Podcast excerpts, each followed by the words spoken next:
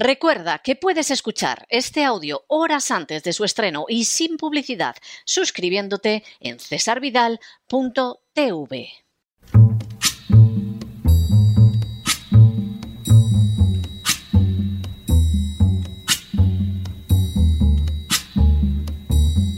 La voz con César Vidal, desde el exilio. When the night has come and the land is dark and the moon is the only light we'll see. No, I won't be afraid. Oh, I won't be afraid just as long as you stand, stand by me. Muy buenos días, muy buenas tardes, muy buenas noches y muy bienvenidos a esta nueva singladura de la voz. Soy César Vidal, hoy es el viernes 4 de febrero de 2022 y me dirijo a los hispanoparlantes de ambos hemisferios, a los situados a uno y otro lado del Atlántico y como siempre lo hago desde el exilio. Corría el año 1998 cuando se publicó un libro titulado Diálogos entre Juan Pablo II y Fidel Castro. El texto en sí no tenía mayor relevancia porque se limitaba a recoger las homilías de Juan Pablo II y los discursos de Fidel Castro, pronunciados todos ellos durante la visita del pontífice a Cuba. Sin embargo, el libro contaba con un prólogo de cerca de 50 páginas especialmente llamativo. En el mismo, por ejemplo, se afirmaba que a partir de la encíclica Laboren Exercens, Juan Pablo II ha contribuido con un aporte notable a abrir el diálogo entre el cristianismo y el marxismo. Considera que es el sistema marxista el punto de partida para poder develar y visualizar los límites y los obstáculos erigidos contra la concreción de un proyecto humanístico. El autor también sostenía que Juan Pablo II se muestra dispuesto a escuchar, pero específicamente necesita y desea escuchar la verdad del pueblo cubano, de su gobierno, de la revolución, de la religión y de la relación entre la Iglesia y el Estado. Según el autor, de ese diálogo entre Juan Pablo II y Fidel Castro había emergido la existencia de básicas convergencias entre las visiones de ambos. Esta visión, aceptuadamente positiva de las relaciones entre el Papa y el dictador cubano, daba paso a un análisis de la realidad económica en que el autor del prólogo aceptaba las tesis expuestas por la dictadura castrista. Así afirmaba que Cuba presenta, por ejemplo, unas finanzas vapuleadas por los imposibles y las atrofias del modelo económico, el endeudamiento externo, las trabas comerciales del embargo estadounidense y las dificultades crediticias.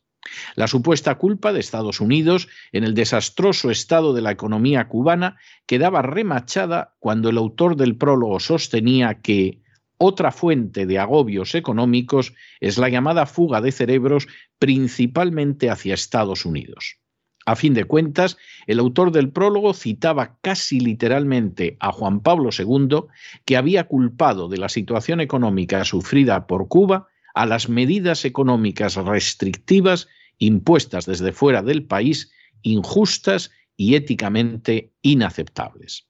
Por añadidura, el autor del prólogo alababa al dictador cubano afirmando que desde que en 1990 Fidel Castro propone una alianza estratégica entre cristianos y marxistas, no ha cesado en sus intenciones por encontrar y demostrar convergencias o puntos de conexión entre el catolicismo y los postulados de la revolución.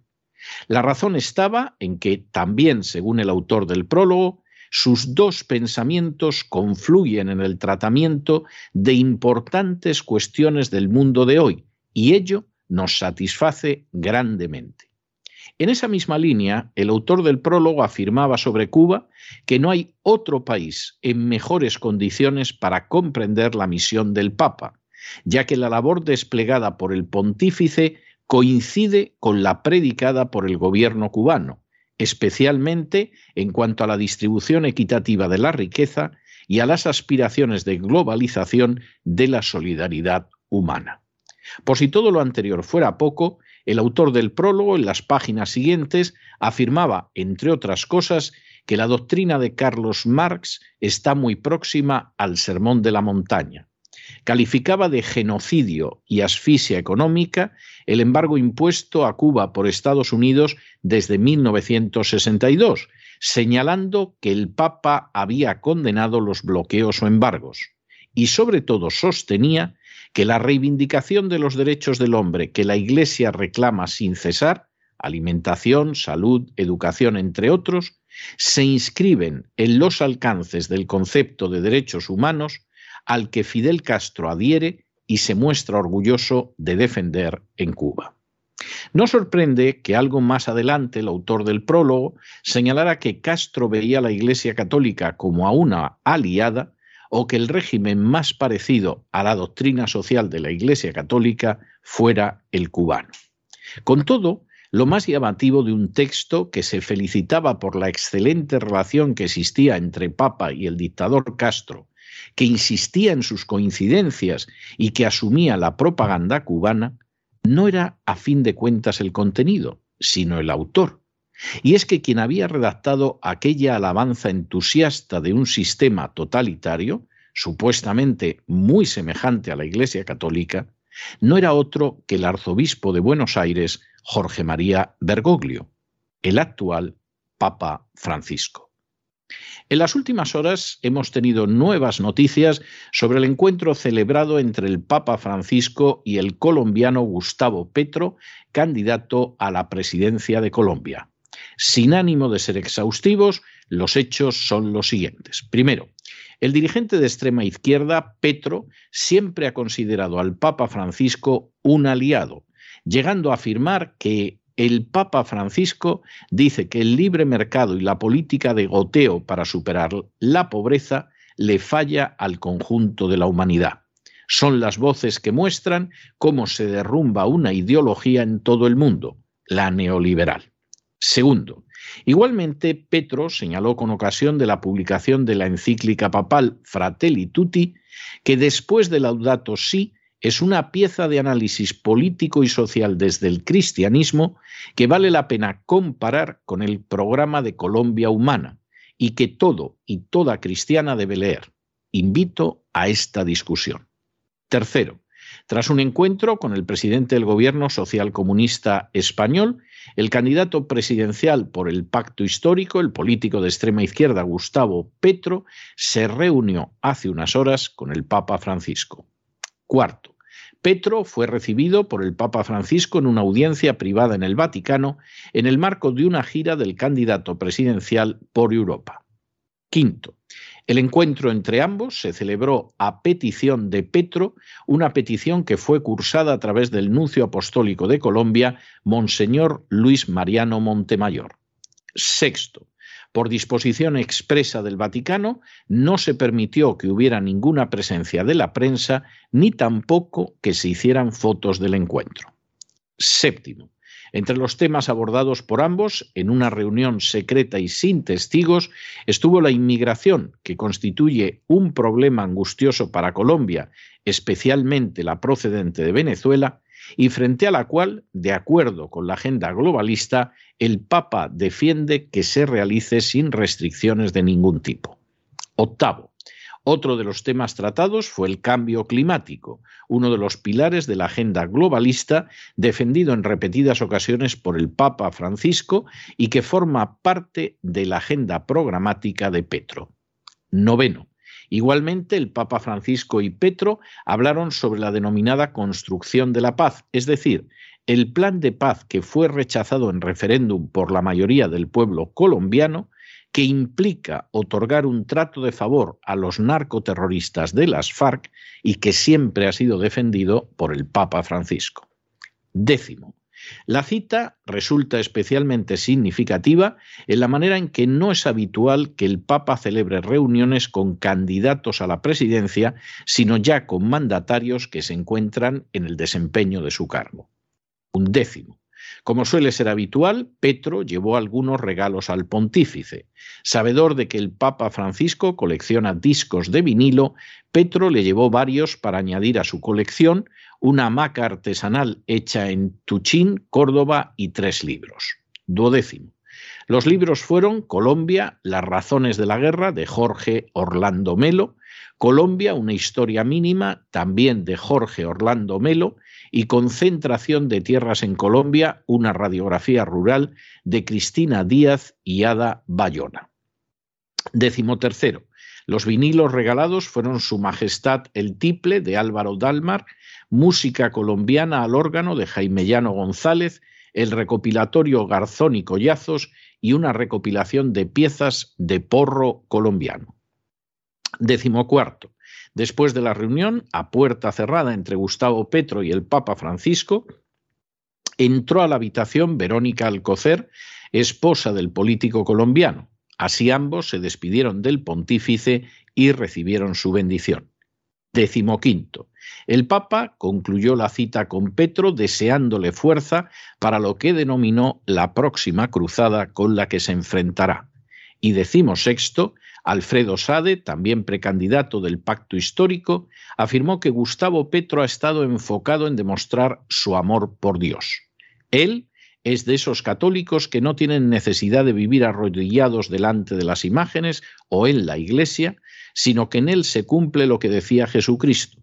Cuando vayas a orar, no lo hagas en público ni te arrodilles, sino que ve a tu aposento, cierra la puerta y ora ahí. La gente ignorante identifica a la Iglesia Católica como una mera religión, incluso considerando que es la única religión verdadera y que fuera de ella no hay salvación. Esa visión no solo es radicalmente falsa, sino que choca con la historia y con la simple observación de la realidad. El Vaticano es un Estado y como tal reconocido en el derecho internacional y cuenta con unos embajadores que reciben el nombre de nuncios y con una presencia como Estado en las entidades internacionales. La forma de Estado del Vaticano es una monarquía electiva cuyos electores son una aristocracia cardenalicia, aspectos ambos, por cierto, carentes de base bíblica, donde nunca se habla de la elección de una cabeza de la Iglesia, porque ésta solo puede ser Cristo, y mucho menos se dice que esa elección la lleven a cabo unos personajes que no aparecieron hasta bien entrada la Edad Media, como es el caso de los cardenales. Ese Estado tiene por encima de cualquier otra consideración, y como los demás estados, intereses. De hecho, esos intereses son mucho más importantes para el Estado Vaticano que los principios que afirma defender y en los que creen muchísimos católicos. De hecho, basta analizar la historia de la Iglesia Católica para ver que los intereses siempre han estado por delante de los principios y que eso se analiza con absoluta claridad. Fueron los intereses los que llevaron al Papa a ungir a Carlomagno como emperador. Fueron los intereses los que llevaron a los papas a crear los guetos inexistentes hasta entonces y a dictar numerosas medidas antisemitas durante la Edad Media. Fueron los intereses los que llevaron al Papa Clemente a traicionar a España en beneficio de Francia durante el reinado de Carlos V. Fueron los intereses los que llevaron al papado a respaldar al monarca francés Luis XIV en su empeño de trocear y descuartizar la monarquía española. Fueron los intereses los que llevaron al Vaticano a firmar acuerdos con el dictador fascista Benito Mussolini. Fueron los intereses los que llevaron al Vaticano a ser el primer Estado que firmó un acuerdo internacional con Hitler, y fueron los intereses los que llevaron al Papa Pío XII a crear la ruta de las ratas después de la Segunda Guerra Mundial para que pudieran escapar de su justo castigo los criminales de guerra nazi como Eichmann. Precisamente porque lo más relevante es defender los intereses estatales del Vaticano, la elección de su monarca por la aristocracia cardenalicia busca en primer lugar favorecer la defensa de esos intereses.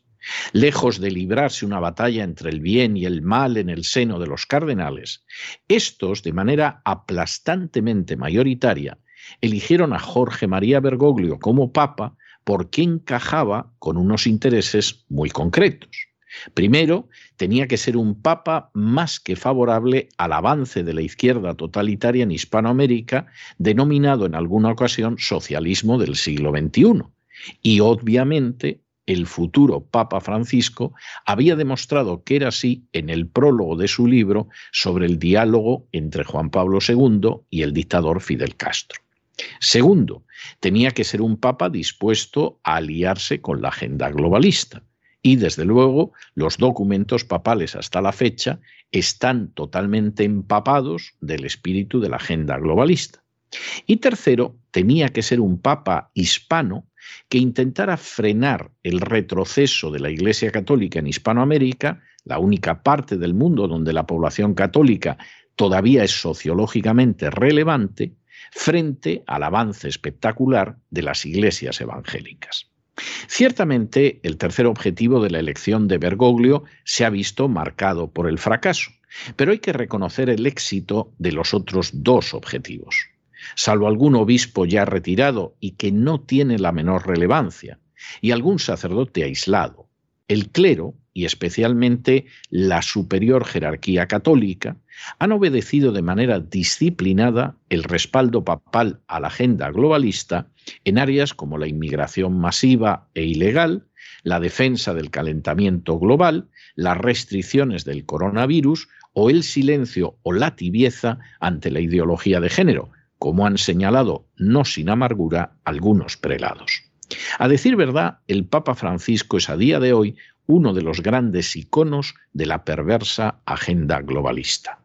De manera similar, el Papa Francisco ha sabido mostrar una cordialidad extrema hacia una izquierda formada por personajes como Maduro, Evo Morales, Pedro Sánchez o su ministra comunista Yolanda Díaz, mientras que no se molestaba en ocultar su profundo desagrado ante personajes como Macri o Donald Trump. Dentro de esa misma línea, tiene mucha lógica que el Papa Francisco haya recibido a Gustavo Petro, que es un simple candidato, un hecho que no quedaría desvirtuado incluso aunque el Papa reciba en el futuro, y en un segundo lugar y después, a otros candidatos.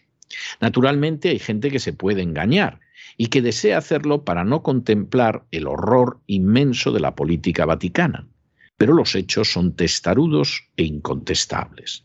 No existe un Vaticano dividido en una lucha entre el bien y el mal. Lo único que existe es un Estado Vaticano, con su monarca Francisco a la cabeza, que avanza sus intereses por encima de cualquier consideración moral. Y a día de hoy, como sucedió en el pasado con Hitler, esos intereses pasan, por ejemplo, por respaldar el mal absoluto de la agenda globalista y dentro de ese plan por apoyar a una izquierda totalitaria que convertiría con más facilidad en colonias a las naciones de Hispanoamérica precisamente por su desastrosa política. Cuando se miran todos los datos con objetividad, la verdad no se puede negar. Y la verdad es que el Vaticano es uno de los engranajes más relevantes para la promoción y el avance de la tiránica agenda globalista, y que dentro de ese plan se encuentra más que satisfecho apoyando a gente como Petro. Que cada cual saque sus consecuencias, porque pensando que ciertas instituciones y personas son aliados, se puede acabar descubriendo que esos supuestos aliados lo apuñalarán por la espalda porque así conviene a sus intereses. Pero no se dejen llevar por el desánimo o la frustración, y es que a pesar de que los poderosos muchas veces parecen gigantes, es solo porque se les contempla de rodillas, y ya va siendo hora de ponerse en pie. Mientras tanto, en el tiempo que han necesitado ustedes para escuchar este editorial, la deuda pública española ha aumentado en cerca de 7 millones de euros y, por cierto, una parte no pequeña va a esa peculiar institución cuya cabeza es el Papa Francisco. Muy buenos días, muy buenas tardes, muy buenas noches. Les ha hablado César Vidal desde el exilio. Que Dios los bendiga.